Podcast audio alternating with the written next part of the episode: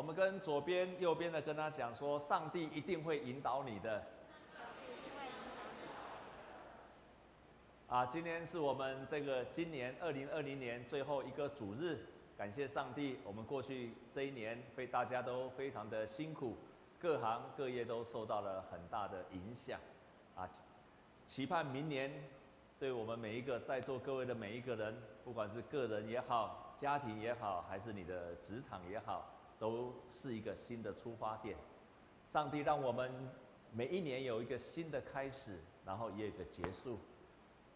也启示了我们，不会每一件事情都一直延续下去的。我们有很多辛苦的日子，一定也会结束，然后有一个新的开始。愿上帝祝福我们，在新的这一年有一个新的开始。今天我要来分享的是，要默想上帝的话，上帝必定引导。我要再说一次，当你默想上帝的话，上帝一定会引导。上帝一定会引导你的。我们教会，如果你有到那个小厅去的时候，上面挂着一个图像，那一个人有没有人知道是谁？知道是谁的，请举手。哦，没有几个人知道。他就是我们教会的第二任的牧师，他叫做郭马西牧师啊，他是大有来头的，他是很有来头。当年美国的国务卿杜勒斯来到，在中美断交之前之前。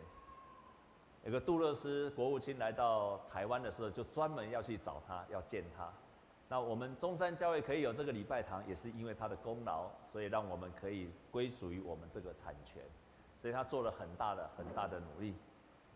郭牧师，当我在两千零一十二年来到中山教会的时候，很多人提到他，超多的人提到他。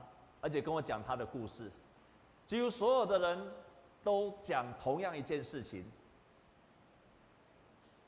啊，这等一下再出来好吗？啊，几乎所有的人都讲同样一件事情，那就是郭某郭牧师碰到他的时候，国马西牧师碰到他的时候，都一定问同样一句话，就是问他说，他都用台语的问，就问他说：“你今天读圣经了吗？”你给他他圣经了没？然后呢？所以他问候不会问候平安，不会问候其他，他都问了说：“你今天读圣经了没？”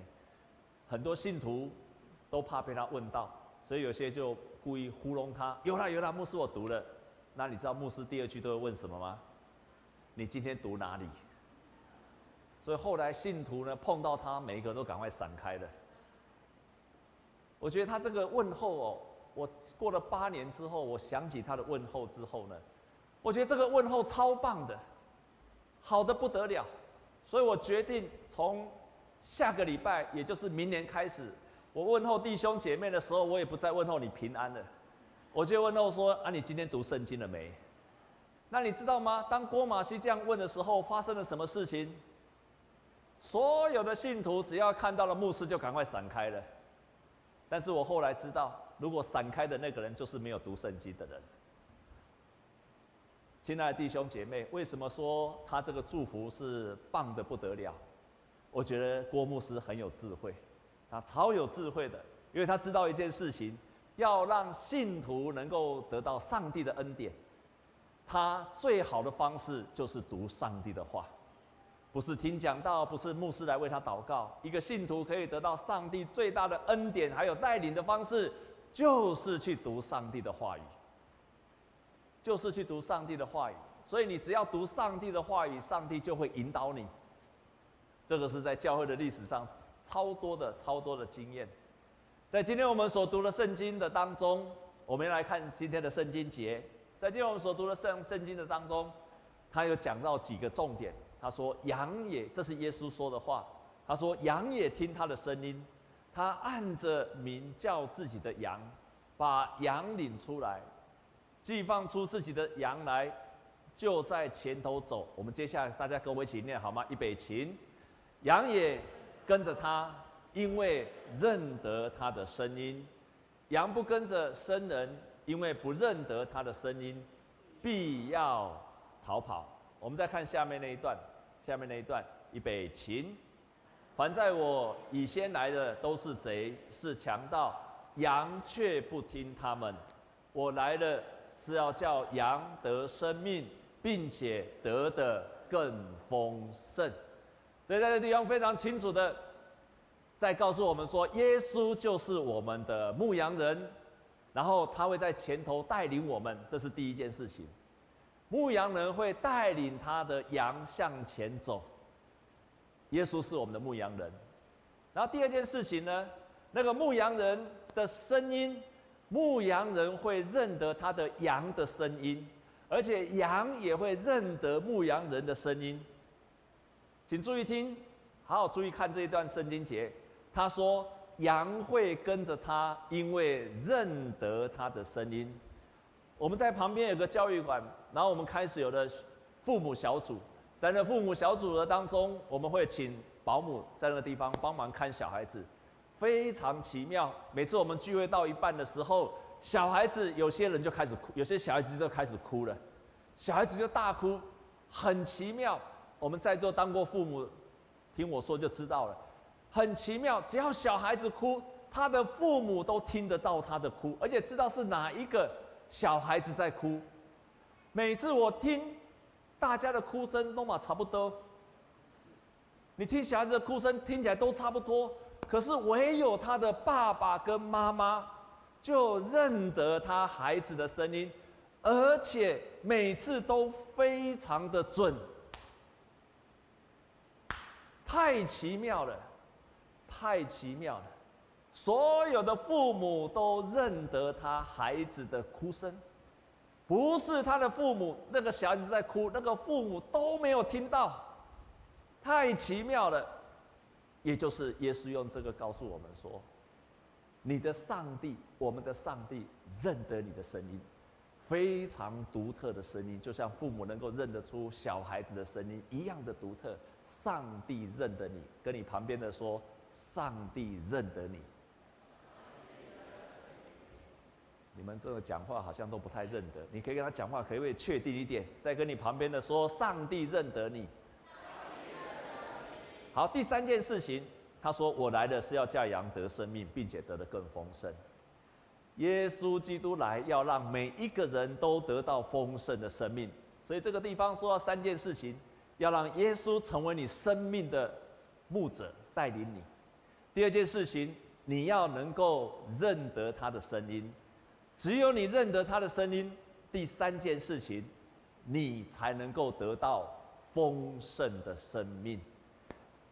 不是受洗成为基督徒就会得到丰盛的生命，而是愿意听他的话、被他带领的人、认得他的声音的人，会得着丰盛的生命，因为他跟从了耶稣基督。我们看下一章。铁轨可以引导火车，驾驶可以引导汽车，作者可以引导笔或键盘，雷达会引导飞机，星象引导船只，老师引导学生，父母引导孩子，那么神当然可以引导你。如果在你在所看得见的万象万物的当中，你都可以看见的上。许多的事物都是被人家引导的，那么神必然也会引导你。如果这个世间所有的事物都是在被引导之下的，那么一个看不见的神必然也会引导你。他会怎么引导你？他会引导你的心思，他会安排外在的环境来引导你们。所以很有名的法国的皇帝。他说：“拿拿破仑他这样说，我没有一天不读圣经的，而且每天读圣经，乐在其中，百读不厌。我找不到其他的书有这样美妙的思想和崇高的格言，不但使我们的心意受他的支配，而且让我们的人生不会偏行道路的当中。今天我要透过两个人物，我要透过两个人物，特别是我非常尊敬的两个人物。”借着这两个人物来分享，为什么你需要默想神的话语？你要透过默想神的话语，然后让神来引导你。我最大的目的就是希望从明年开始，弟兄姐妹们，每一天过着默想神的话语开始，每一天默想神的话。我们看下面这一章，这个人叫乔治·穆勒，他的一生的祷告超过五万件祷告蒙应允的事。他也做很多孤儿院的事工，花了两百五十万的英镑，两百五十万的英镑，做很多孤儿院的事工。然后他创办了五所孤儿院，养育了一万名的孤儿，有两千八百一十三名孤儿，他接受了耶稣基督。弟兄姐妹，不是五件，不是五百件，也不是五千件。他的一生有五万件祷告蒙应允，所以你几乎可以看见，凡是他所祷告的，神都垂听。他的心思意念几乎跟神的旨意是合在一起，所以当他祷告的时候，就是神要做的旨意。这个人叫乔治·穆勒，如果你有上门徒训练，都会谈到他，都会谈到他一生祷告。然后他做这么大的事工，他五所的孤儿院，他要养育了一万名的孤儿。在这么庞大的事工，在这么忙的当中，是什么样的力量让他可以？我们当然都知道是上帝。那上帝如何引导这个人呢？能够做这么大的事工，这么庞大的事工，然后上帝又不断的垂听到祷告。在座弟兄姐妹，你有渴望你的祷告上帝都回应吗？有渴望的，请你把手举起来。很好，请问你有超过五十件上帝回应你祷告的，请举手。五十件，哦，有一位，好，不要说五十件好了，十件就好了。你有曾经祷告十件，这行这行这行的话，上帝回应你祷告，请举手。啊，很好很好，感谢。五万件，我到今天为止只有四百件。为什么？因为我开始效法他开始。我可以跟你讲，我以前祷告，上帝很少回应我。可是我开始学习像乔治·穆勒这样子的祷告，神真的开始回应我了。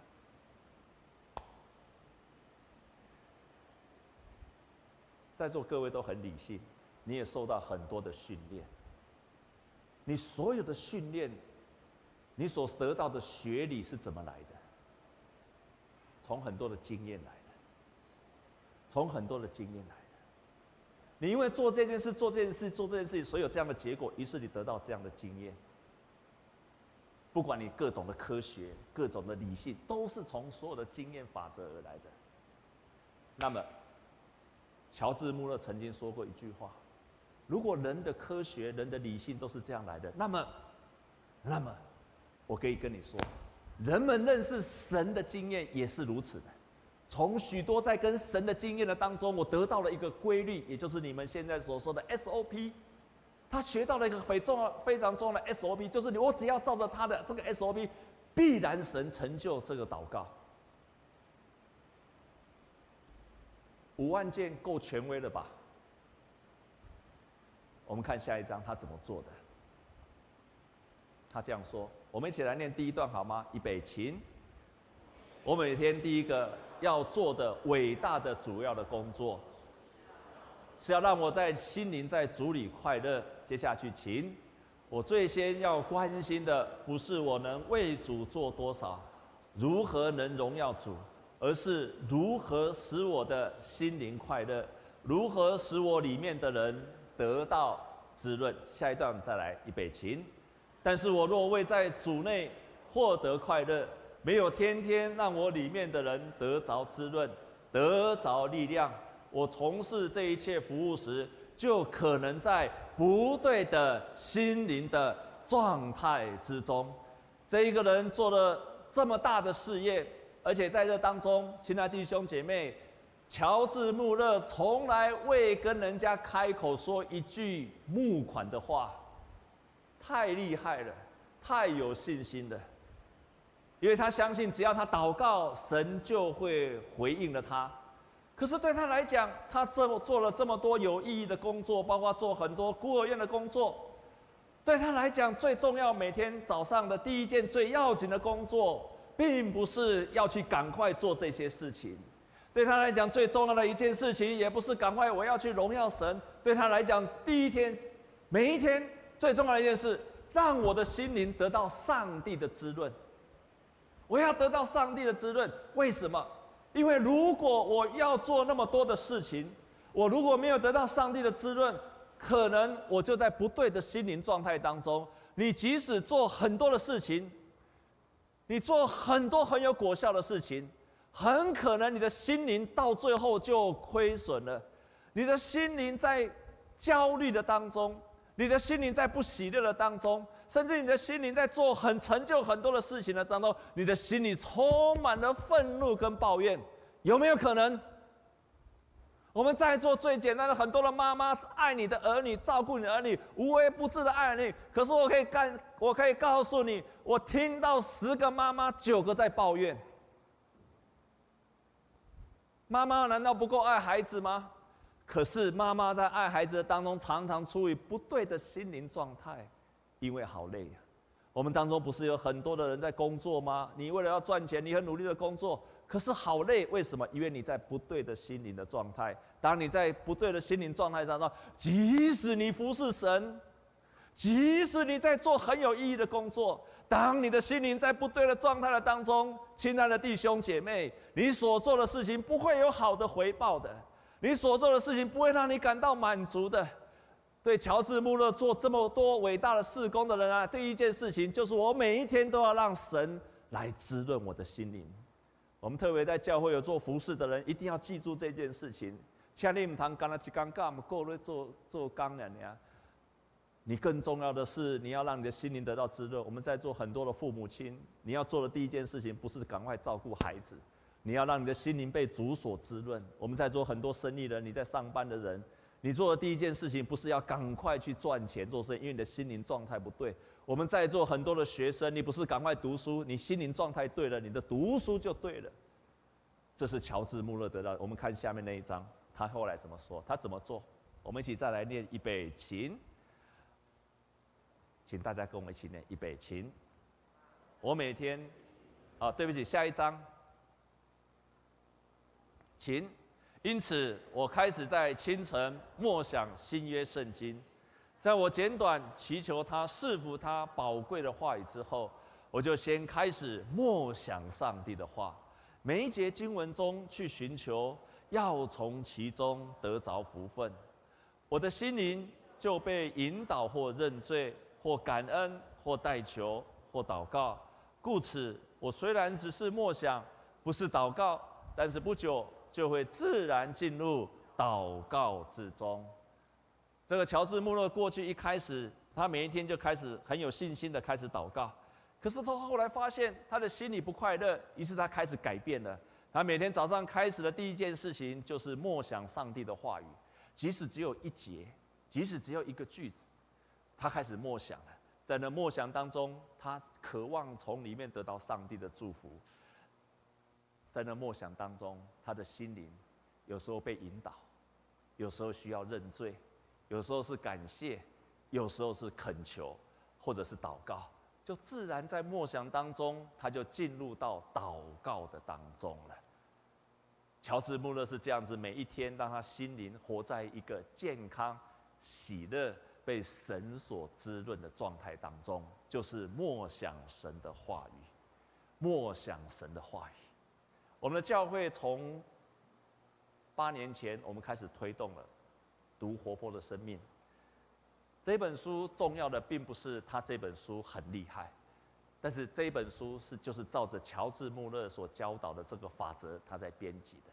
在这里面，每天没有很多的进度，一天不会超过二十节。但为什么？因为二十节，他只希望你在默想的当中。即便只有一节能够感动你的心，你那一天就够了，就像乔治·穆勒一样。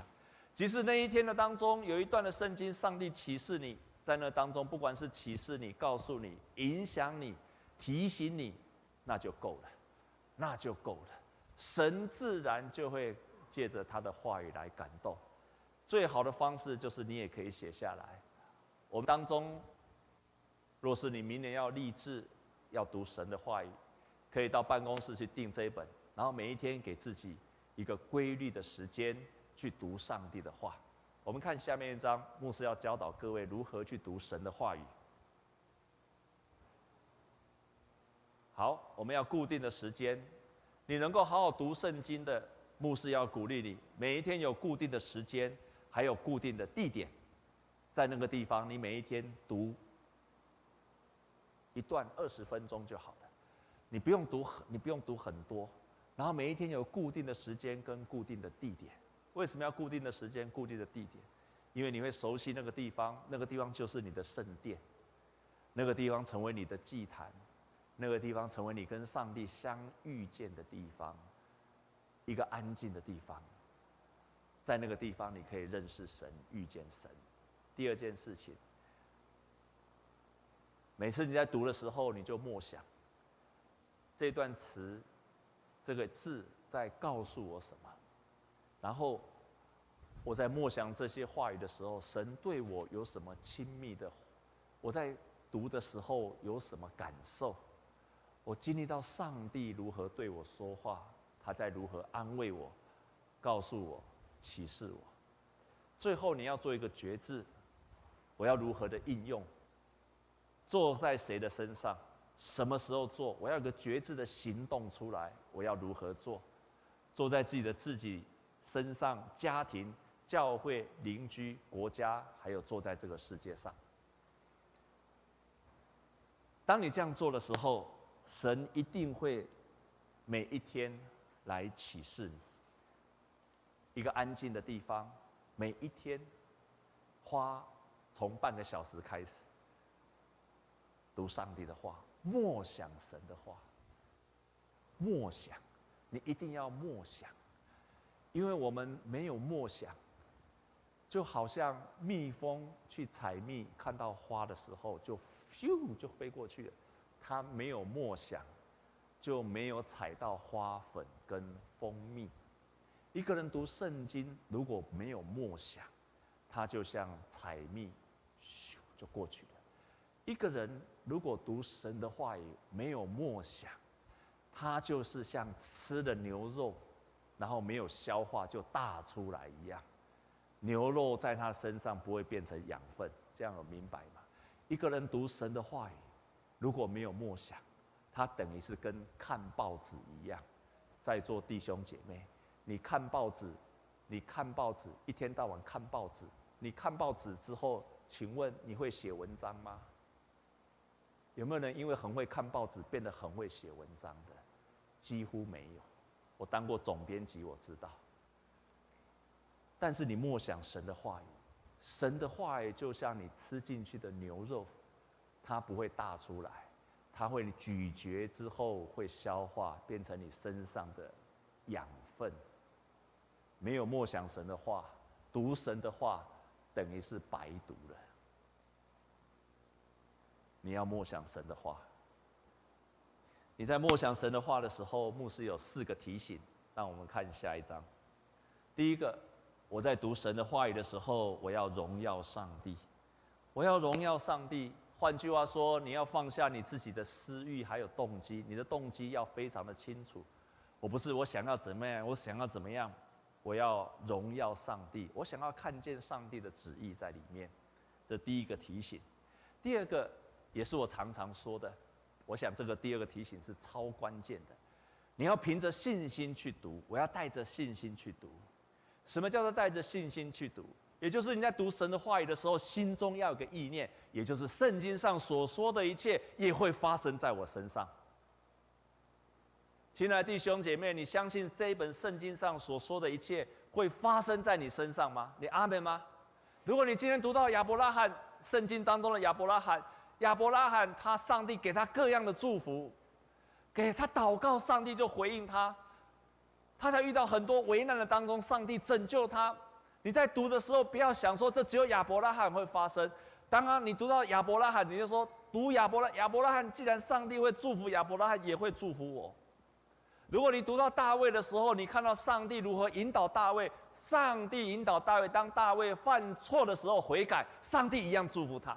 所以我读到大卫的时候，如果我犯罪，我犯错了，我只要悔改向神，神一样会祝福我。这个就是信心。然后你看耶稣的门徒。当耶稣被钉十字架的时候，他们非常的害怕。可是圣灵降临在他们身上的时候，他们成为世界上最勇敢的人，再也不害怕了，什么都不害怕，连被抓去关、被要被打死，他们都不害怕。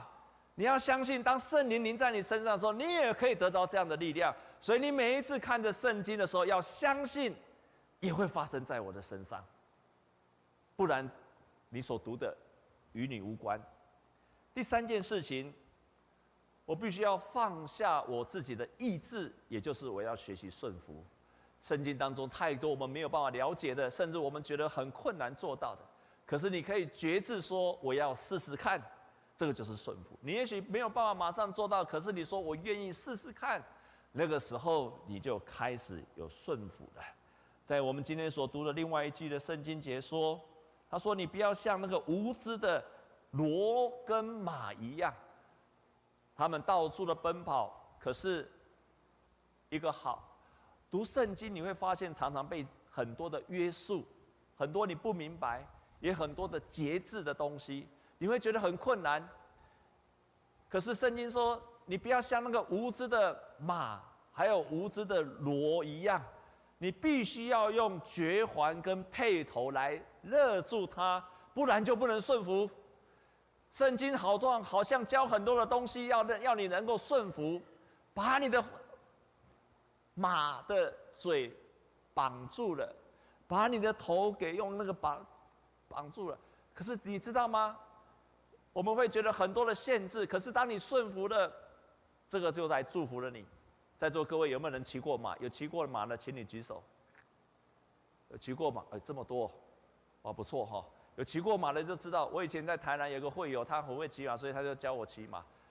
我以前去骑马的时候，你就看到为什么他需要那个绝环，为什么需要那个把它配头把它绑住？因为只要那个马的嘴巴往哪一边去，马就往哪个方向去了。然后那个人还跟我讲一件奥秘，他说：“牧师，你看人家赛马，你看人家赛马，为什么那个马可以跳那么高的障碍？为什么马有办法就这样跳过去？”我说：“我不知道，他自己这样跳跳不过，他自己跳不过去，是谁帮助他跳过去的？你知道吗？是因为那个骑马的人把他的那个什么，把他的绝环跟配头勒住的时候，往上一拉的时候，他就跳过去了。”亲爱的弟兄姐妹，亲爱的弟兄姐妹，没有错，圣经很多地方在约束我们。可是，圣经约束我们的目的不仅仅是约束我们，它的目的是神要高举我们，好让我们可以跳得更高，好让我们可以跳得更远，好让我们可以超越我们自身的能力以外的，我们可以成就更大更高的事情，顺服。每一次读的时候，学习顺服。第四个，第三个要放下自己的意志。第四个，我要从圣经中找到智慧。圣经中有上帝的智慧，我们可以借着查考。圣经超有智慧的，我们在圣经里面至少可以学到五种的智慧。第一种，从圣经里面我们知道认识神的智慧。看以前在圣经中的人，他们如何去认识神，我们学习他们，就学到了认识上帝的智慧。第二件事情，我们学习到处事的智慧，为人处事要怎么做的智慧。第三件事情，我们学习到与人相处的智慧，箴言告诉我们如何与人相处，很多的智慧。第四件事情。我们的品格操练的智慧。第五件事情，我们学习如何在这个世界上，照神的旨意在这个世上生活，去影响这个社会的智慧。我要介绍另外一个人，这个人就是从年轻的时候读神的话语。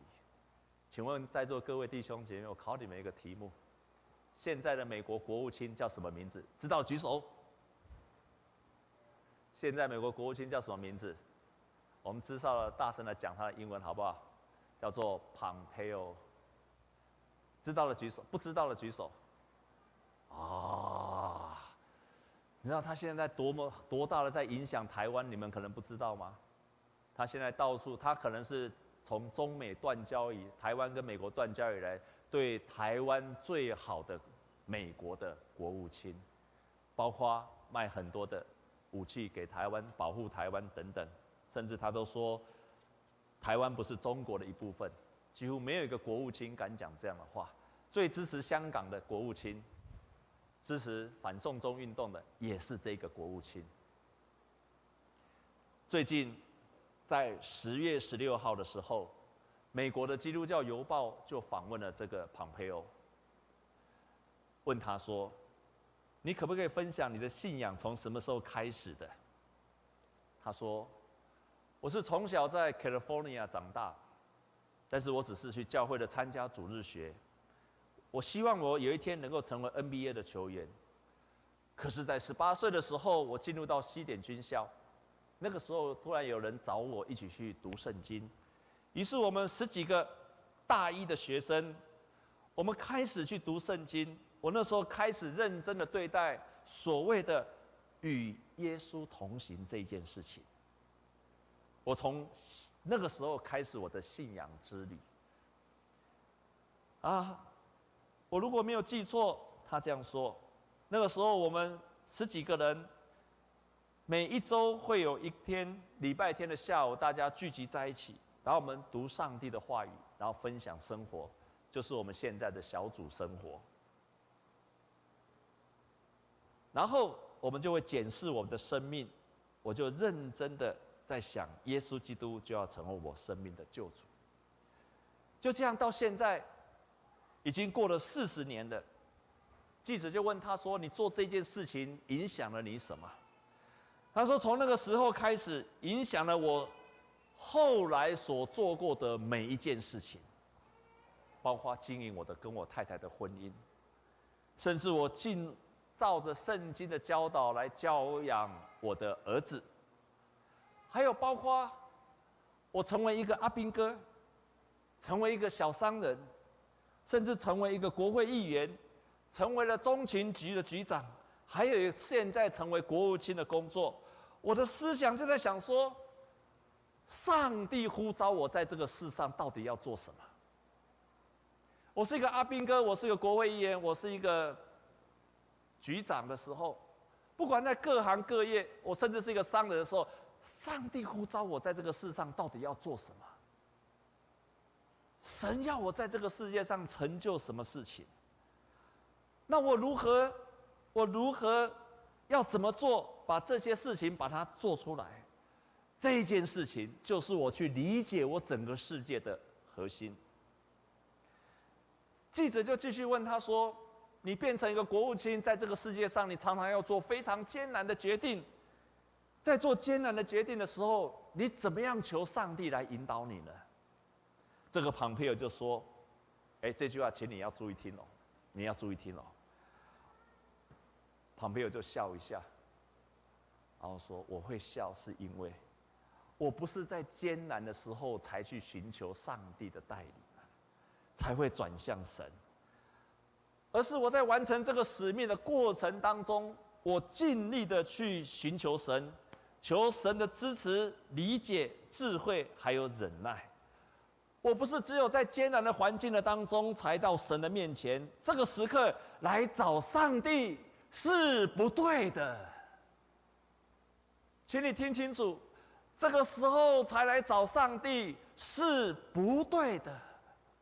而是在这个过程当中，我尽我最大的力量，每一天去寻求他给我智慧，寻求他给我忍耐，寻求他给我做一个正确的判断，而不是有危机的时候才要找神，这个是不对的。上帝在这个时候就会给我能力、毅力，还有忍耐，去寻求。国人最大的利益，你可以想象，这个国务卿他在做一个重大决定的时候，不管是对中国的贸易战，不管说所有大小事情的，他一个决定就影响全世界的的走向的时候，他的核心，上帝的带领，默想神的话语，来带领他做这些全世界重大的决定。记者问他说：“那你那么忙，行程排那么满，你怎么样有时间去学习圣经、参加教会，甚至留出时间来祷告？这个庞培欧说：“我非常的自律。过去一年半的当中，我要参加教会变得非常的困难，因为有武汉的肺炎。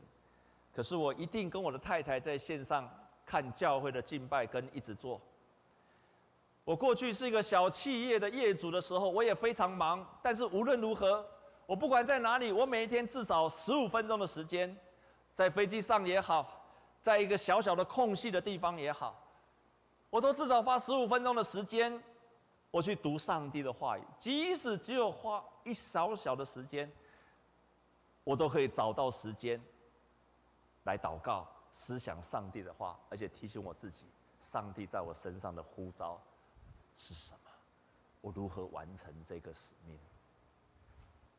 在座弟兄姐妹，你有比庞培友更忙吗？你所做的事有比他大吗？你所做的决定有比他重要吗？如果像他这样子的人都需要每一天寻求神、默想神的话语，何况我们？我真的从心里面要祝福各位弟兄姐妹。你没有办法靠着做礼拜去支撑你的属灵的生命跟神的关系，你也不可能一直看着电视许许多多名人的讲道，你也不可能靠着牧师，你能唯一能做的就是读神的话语，每一天播一段的时间。让神的话语，上帝你看不见，你读神的话语的时候，圣灵透过这个话到你的心中，这就是上帝的引导。如果庞培欧因为这种上帝的引导来做这个重大的决定，神也必引导你。我们同心来祷告，主帮助我们在新的一年，这一年我们。立志要让神你来引导我们，亲爱的天父，你既然在圣经当中，你引导了亚伯拉罕、约瑟、雅各，你引导了大卫、所罗门，你引导了以赛亚，这么多的圣经中的人物，还有那些门徒，你也必然引导我们。你也引导了乔治·穆勒，你到今天引导庞培欧，我们也深信你会引导我们。天父啊，祝福我们弟兄姐妹，让我们不是在困难的时候才寻求神，乃是在每一天与主你亲近，让上帝你每一天来启示我们，引导我们。我们深信你的祝福，如同今天所读的圣经上所说的，你是我们的牧羊人，我们听你的声音就会得着的丰盛的生命。谢谢你。奉耶稣基督的名祷告，阿门。